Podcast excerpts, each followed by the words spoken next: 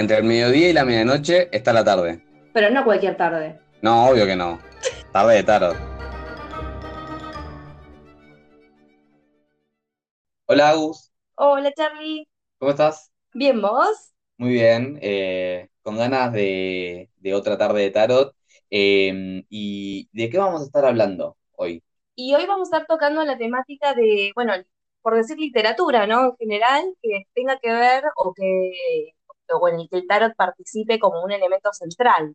Claro, con la ficción también, ah, eh, eh, como de- entre ellos la literatura, eh, por ahí la, una serie, película, donde, donde el tarot es, claro, un, un- un elemento constitutivo, digamos, ¿no? Eh, y, Claro.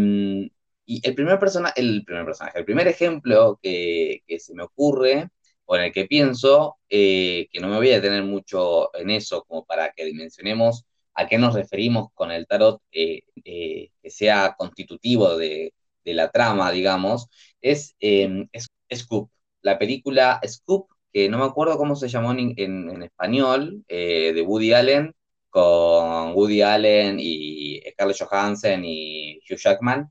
Eh, de hecho, en el afiche vemos una carta de tarot de, del mazo de Crowley y mm, ahí hay una historia donde hay un asesino que mata a sus víctimas y deja eh, una carta de tarot, ¿no?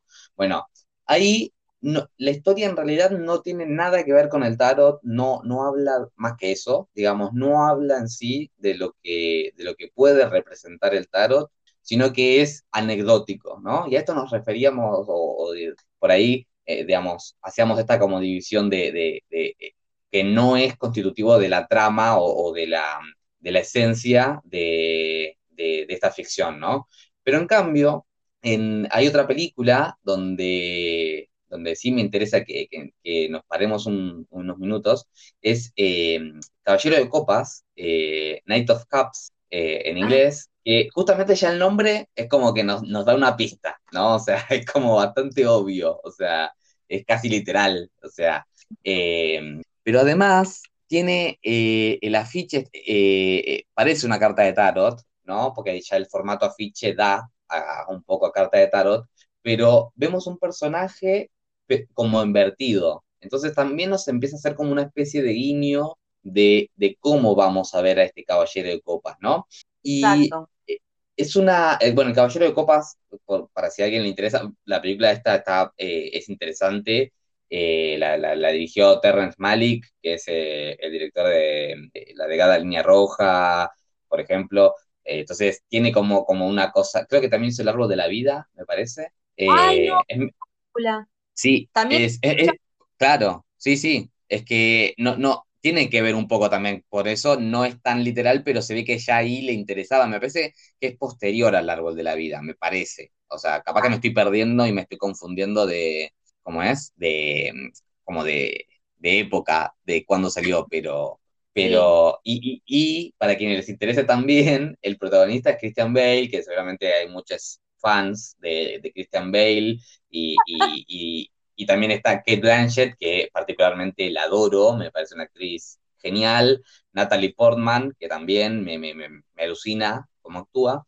Ahora, lo interesante es que el Caballero de Copas acá no es como uno lo pensaría, ¿no? Como por ahí eh, lo imaginaríamos, no sé, espiritual, eh, eh, emocional, ¿no? Como conectado, muy conectado bien con sus emociones, ¿no? Sino que todo lo contrario. Es una persona más bien con una tendencia a los vicios directamente, ¿no? Y eso, ese que, que aparezca como el afiche invertido, eso también nos da como una especie de pista, porque es como, como todo el aspecto negativo de esta carta, ¿no? De, este, de esta carta de la corte, de, de este arcano menor. sí, Y la vul- vulnerabilidad. Ay, vamos de vuelta, las vulnerabilidades, más que nada, ¿no? claro. Exacto, porque es el otro lado ese que, que a veces uno, bueno, un poco trata de no verlo, ¿no? Pero el- es, es tal cual lo que decís. Uno, el caballero de copas es también vulnerable y también es dependiente, ¿no? Y, y no es la parte que uno por ahí elegiría, pero, pero también es, es parte de, de lo que constituye a este caballero. Y, y hasta acá, bueno, uno podría decir, ok, sigue siendo anecdótico como por ahí lo vemos en, en, en Scoop, ¿no? Bueno, pero en realidad eh, la película está, mm, dura como dos horas más o menos, es medio lentona, así que por ahí si tienen ganas de verla, la recomiendo, pero, pero bueno, tengan, tengan paciencia de que no es una película súper, súper dinámica. Em, está dividida en eh, ocho partes y cada una de estas partes el, tiene como un título a modo de capítulo, que son cartas de tarot justamente, ¿no? O sea, eh, y son capítulos donde en cada uno de ellos va tratando distintas circunstancias, eh, distintas situaciones, o, es atravesado por distintas circunstancias, o, o, se relaciona, se vincula particularmente con algún personaje en especial, ¿no? Entonces, eh, el primer capítulo es la luna, después es el colgado, después es el ermitaño, el juicio, la torre, la sacerdotisa, la muerte, y después de la muerte, el último capítulo, el octavo, no es una carta de tarot porque es eh, la libertad, eh, freedom, eh, y digamos, no es, al menos en las barajas que conocemos, no, no, no, no figura como, como, como arcano mayor, pero tiene mucho sentido porque no es literalmente, por ejemplo, el camino del héroe lo que está narrando, ¿no? Por eso es como, como una, una, lectura, como una interpretación, ¿no? Porque eh, eh, entendemos que, no sé, por ejemplo, la sacerdotisa tendría que estar primero en ese caso, ¿no? Y, no, ¿Cómo, cómo? Que, digamos, no sigue un orden y no es una cuestión del orden del camino del héroe, justamente. Tal cual, no. Y el orden que sigue es más bien por la evolución de, mm, del personaje, del protagonista, de, Christian Bale. Y, tiene, y, que se llame Libertad del último capítulo, es como que, bueno, tiene que ver, eh, porque justamente después de la muerte, ¿no? Eh, aparece esta libertad también, ¿no? Lo, cuando algo se muere, por, un, eh, por consiguiente tiene que haber algo que se libera también. Y eh, la verdad que a mí me parece muy interesante, en algún momento en la película, eh, creo que con la sacerdotisa, si no me equivoco, em, va a ver a una, a una, a una tarotista que le lee el tarot, o en el principio, no estoy seguro, no me, no me acuerdo bien si era con la luna o con la sacerdotisa esa parte, em, pero, o sea, que acá el tarot es es parte de la estructura, digamos, ¿no? ¿no? No es solamente una excusa porque si sacamos el componente tarot, digamos, la historia como que se nos cae o la tendríamos como que recomponer, ¿no? Entonces, eh, a esto nos referíamos con el tarot en, las ficciones, donde justamente eh, si está Christian Bale, está Natalie Portman, Kate Blanchett, también está el tarot, ¿no? Casi que en el mismo nivel prácticamente. Eh, y, y, vos, ¿hay, algún ejemplo que se te ocurra?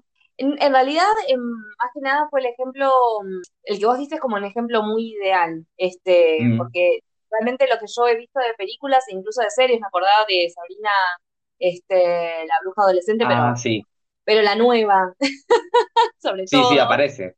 Claro, tiene un capítulo que creo que es el de Halloween, que es cuando aparece una, una sacerdotisa. La, voy a tener que revisar, ¿eh?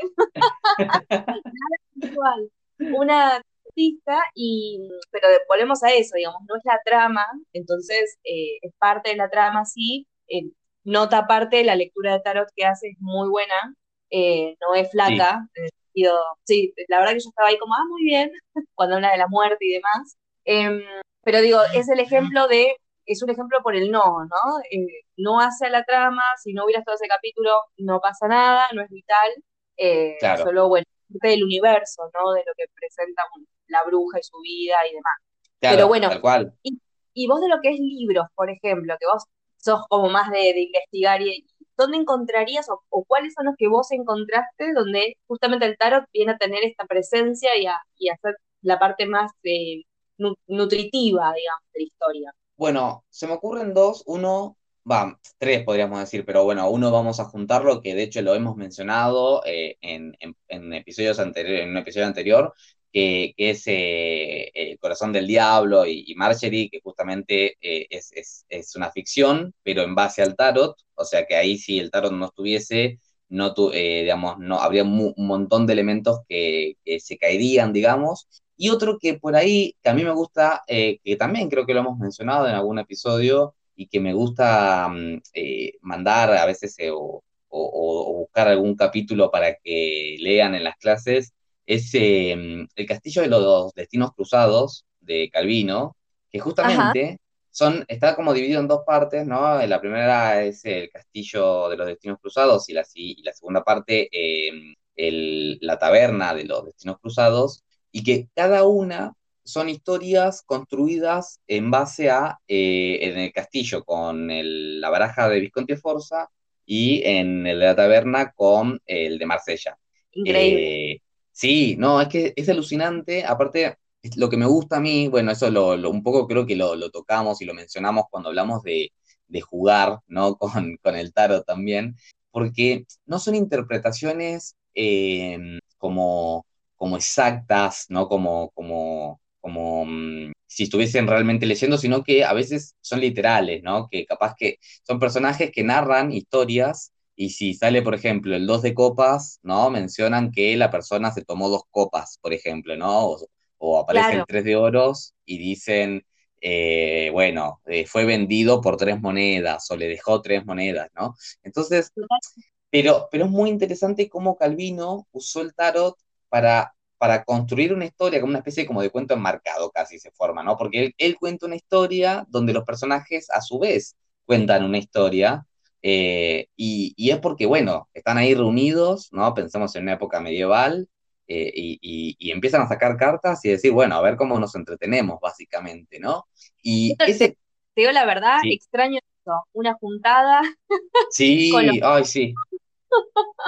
Sí, eh, coincido, coincido porque me encanta. O sea, ese, yo cada tanto igual lo hago eh, acá solo, pero, pero es verdad, se extraña el tema de, la social, de como socializar, ¿no? La, eh, hacer esa especie de cadáver exquisito y, de ir haciendo un cuento medio raro entre todos. Pero, mm, bueno, ese es un libro que creo que, bueno, ya es, es un más para, para leer y para buscar porque, porque está muy bueno, pero por ahí en versiones, eh, podríamos decir literarias en algún nivel, pero bueno, impresas al menos. Em, eh, voy a tener un ejemplo gráfico, que es eh, un cómic, que es em, El Incal, que el Incal está dibujado por, uno de mis ilustradores de cómics favoritos, Jean Giraud, que se hacía llamar Moebius y el guion lo hace eh, Jodorowsky. Así que ya con el guionista como que se nos promete, ¿no? Como una parte medio, eh, digamos, aunque sea que va, se va a hablar de psicomagia, de, de, tarot, algo, algo va a haber, ¿no? Porque si leímos alguna vez algo de donde estuviese metido Jodorowsky, sabemos que siempre mete alguna cosita de esas.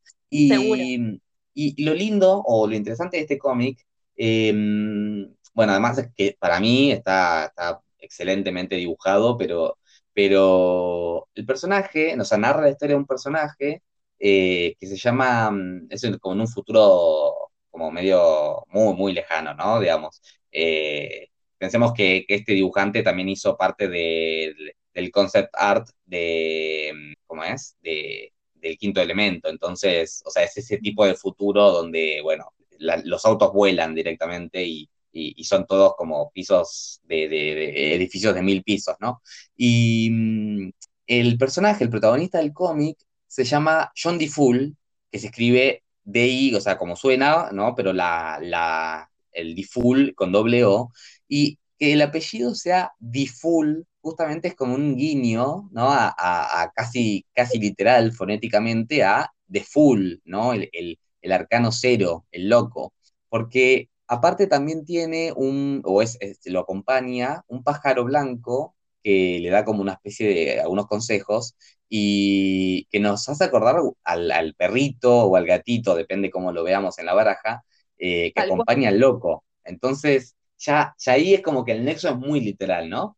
Y, y después, bueno, él a ver, digo, no lo voy a spoilear, así lo leen, que la verdad que, no, es, no es muy largo, creo que después salieron versiones como, bueno, antes del Incal, después del Incal, y, versiones extendidas, que creo que ya ahí ya no participan ni Jodorowsky, eh, o no participa Jodorowsky, o no participa Moebius, porque uno estaba muerto y el otro ya después no, no estaba eh, guionando el cómic, o bueno, no, estoy seguro, pero em, básicamente el protagonista quiere o mejor dicho, tiene que vencer a mm, como la oscuridad que se va a apoderar del universo y se va encontrando con varios personajes eh, que si más o menos sabemos algo de Tarot, los vamos viendo, ¿no? O sea, encontramos un personaje que es muy, muy similar a la sacerdotisa, eh, hasta en la posición, la representación, como con una aureola, ¿no? Que nos da una cosa medio, medio santa.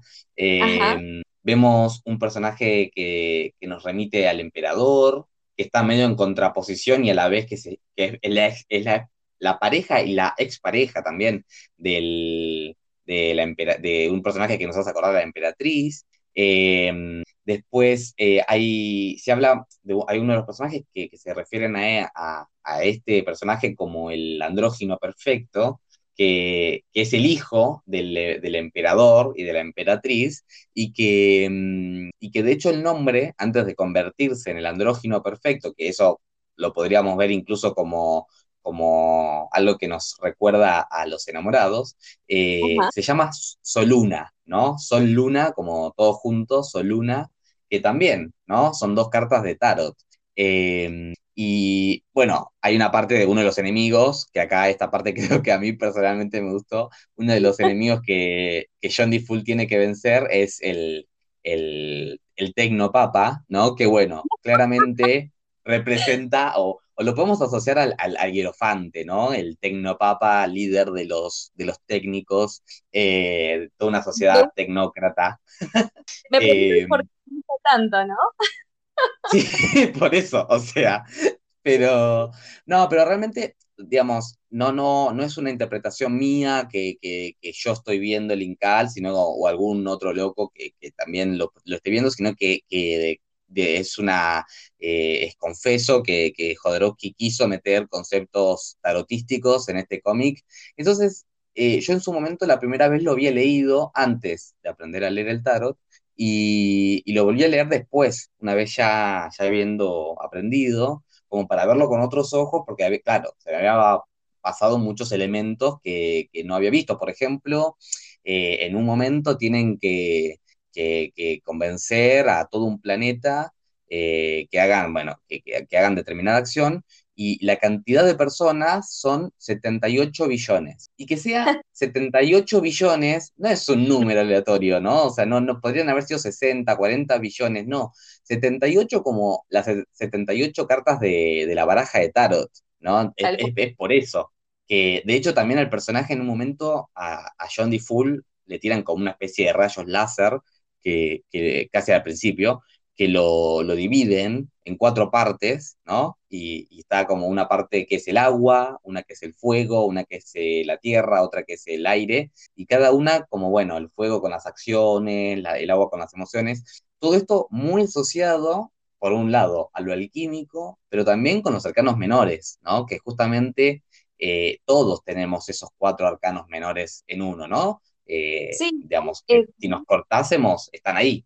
Sí, yo también lo que siento es como que a mí también me remitió, además de los elementos que se ven en los arcanos menores, en la carta de, de la Rueda de la Fortuna y la carta de, del, del, mundo, que también, también. están esas, ¿no? los cuatro elementos, las cuatro puntas, ¿no?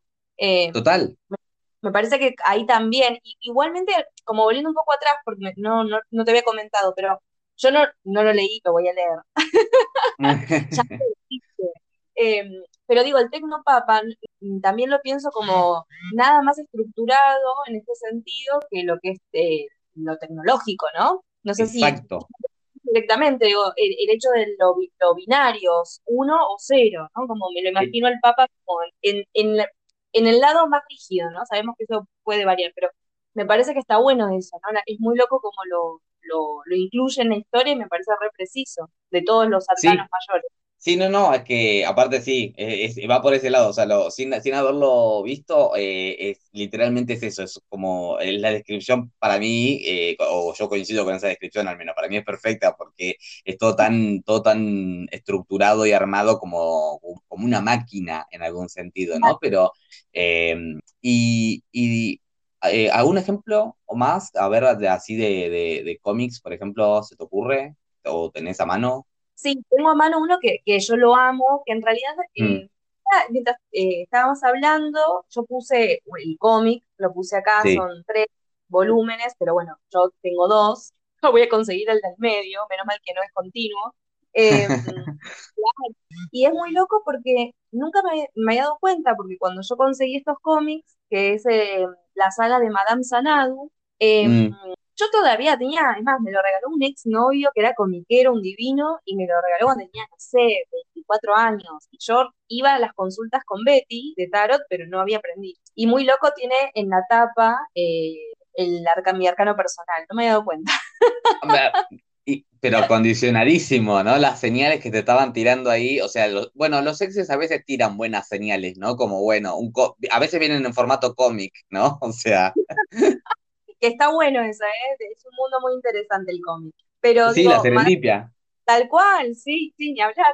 Em, no, pero digo, es una historia que está atravesada efectivamente por el, por el tarot, pero digamos, la, el personaje principal, que es Madame Sanadu, sí que es eh, una clarividente y que tiene mucho poder, em, que es la, en este caso, en este universo, es la hija de Morgana Le Fay, ¿sí? Y ella mm, es erradicada, digamos, de, en una lucha que tiene con ella, que la persiguen, y asistida por el, el extraño, como le lo nombra, que es The Stranger, que tiene ahí como una relación medio romántica, pero es una especie de Doctor Manhattan, ¿viste? Esta cosa que está en el universo.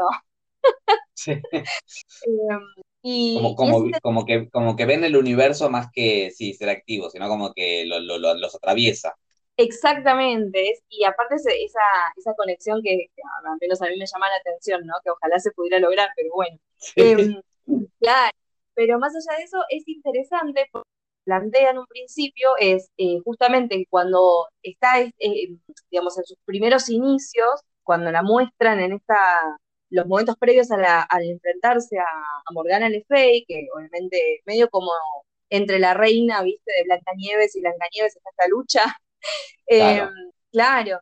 ella empieza leyendo las runas, en realidad, ¿no? Ah. Ella hace las lecturas con las runas. Em, y ella escapa de Morgana, eh, Madame Sanadu no puede envejecer y de hecho no puede, de hecho no puede morir de causas naturales, tiene ahí un pacto con la muerte.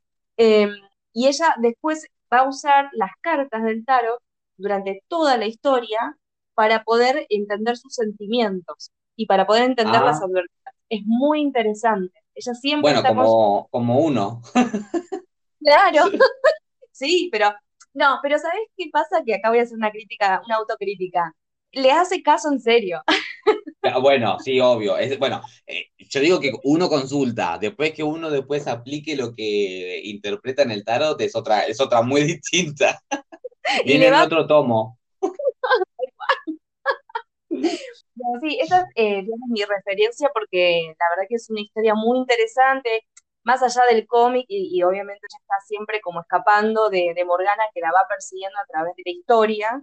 Eh, va tocando temas, ¿no? De violencia de la mujer, eh, las trabajadoras sexuales, todo lo que le va tocando a ella de la gente también que, le llega a consultar. Ella después es intérprete de un mandarín, o sea, es muy interesante. Eh, está muy bien armada la historia eh, y bueno, yo la súper recomiendo no solo por el tarot, sino porque además es, muy buena, es muy buen cómic. No es un cómic, digamos, de superhéroes, es pura bruja, evidencia y magia.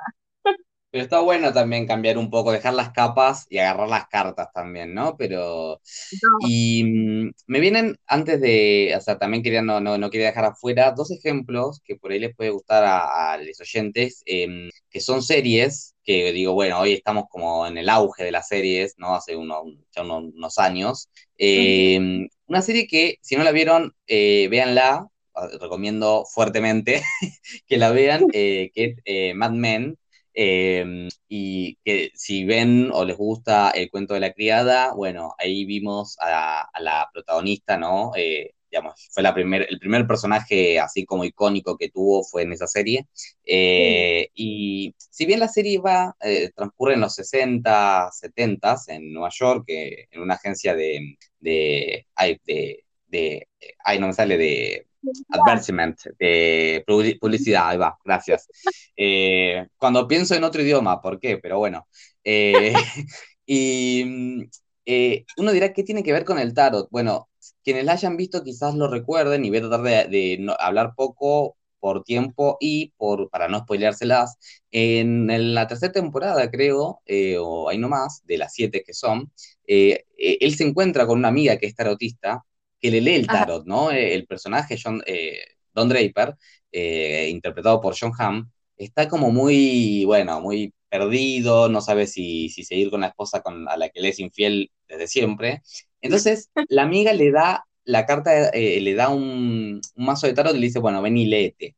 Y acá hago un paréntesis, porque está, podría ser como lo que vos decías, Agus, de, bueno, es como pasa en Sabrina, The Chilling Adventures of Sabrina, que, que queda como anecdótico, si sacamos ese elemento no pasa nada, o también se me ocurre, eh, no sé, algún capítulo del 97, 98 de Beverly Hills 90210, donde también leen el tarot. Ahora, lee, lee, esta amiga le lee el tarot y la tirada que usa, o por la que opta, es em, la, la, Cruz Celta. Una tirada, creo que de las más populares o de las más conocidas, porque la hemos visto en 20.000 libros, en, a veces viene incluida como sugerida cuando cuando nos compramos una baraja eh, o en internet, ¿no? La encontramos por ahí con alguna diferencia, pero siempre más o menos estamos hablando de la misma tirada.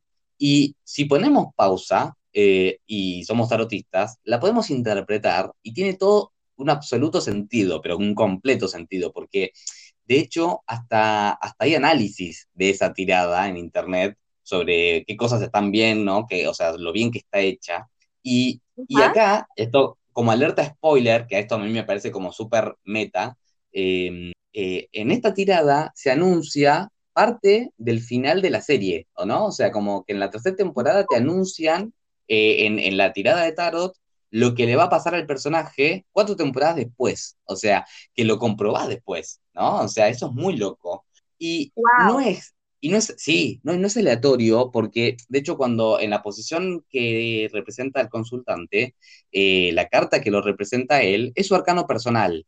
Y si alguno lo vio, y si no, bueno, hagan, hagan el ejercicio, fíjense cuál es el arcano personal del personaje, el verdadero, entre comillas, vamos a decir, arcano personal, eh, y, y, coincide. O sea que evidentemente ahí hubo o un tarotista en la producción o alguien, o alguien a quien se le consultó, ¿no? Pero, pero además, dentro de los, en algún foro creo haber, o recuerdo haber leído, no, no, no tengo la fuente exactamente a mano, eh, usaban el tarot para narrar historias, ¿no? Como para ver eh, esto que decíamos de Calvino, pero bueno, lo usaban para, para construir los personajes y las narrativas de, de cada capítulo, ¿no? Como bueno, como para ver qué va a ser el personaje A en tal situación con el personaje B, usaban el tarot. Entonces, lo, lo que me parece súper rico de Mad Men es que el tarot está y no está a la vez, ¿no? Porque toda la parte sustancial es estructural, porque en definitiva, estructura la narración, ¿no? Y eso me parece que, bueno, justamente no, no, no queda anecdótica esa lectura, esa interpretación ahí perdida de Tarot.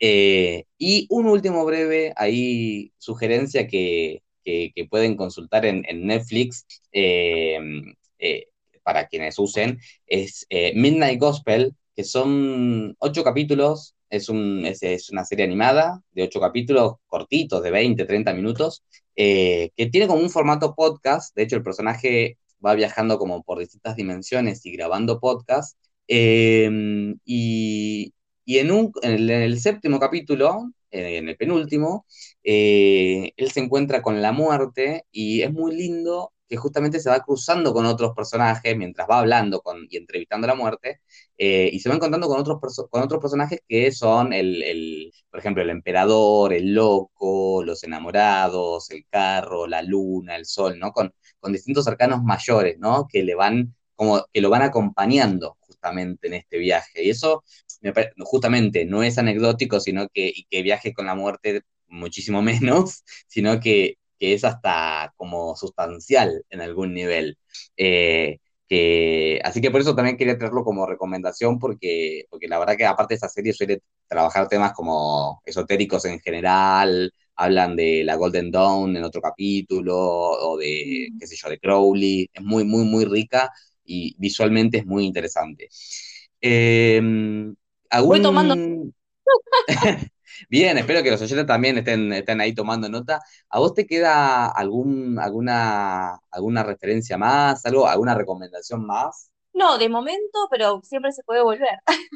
Sí, obvio, es que eso nos enseña el tarot, ¿no? Que nunca es un punto, un punto final. Bueno, de hecho, eso es algo que no dije, esto está en el Incal del tema de lo cíclico, ¿no? Que también es muy del tarot.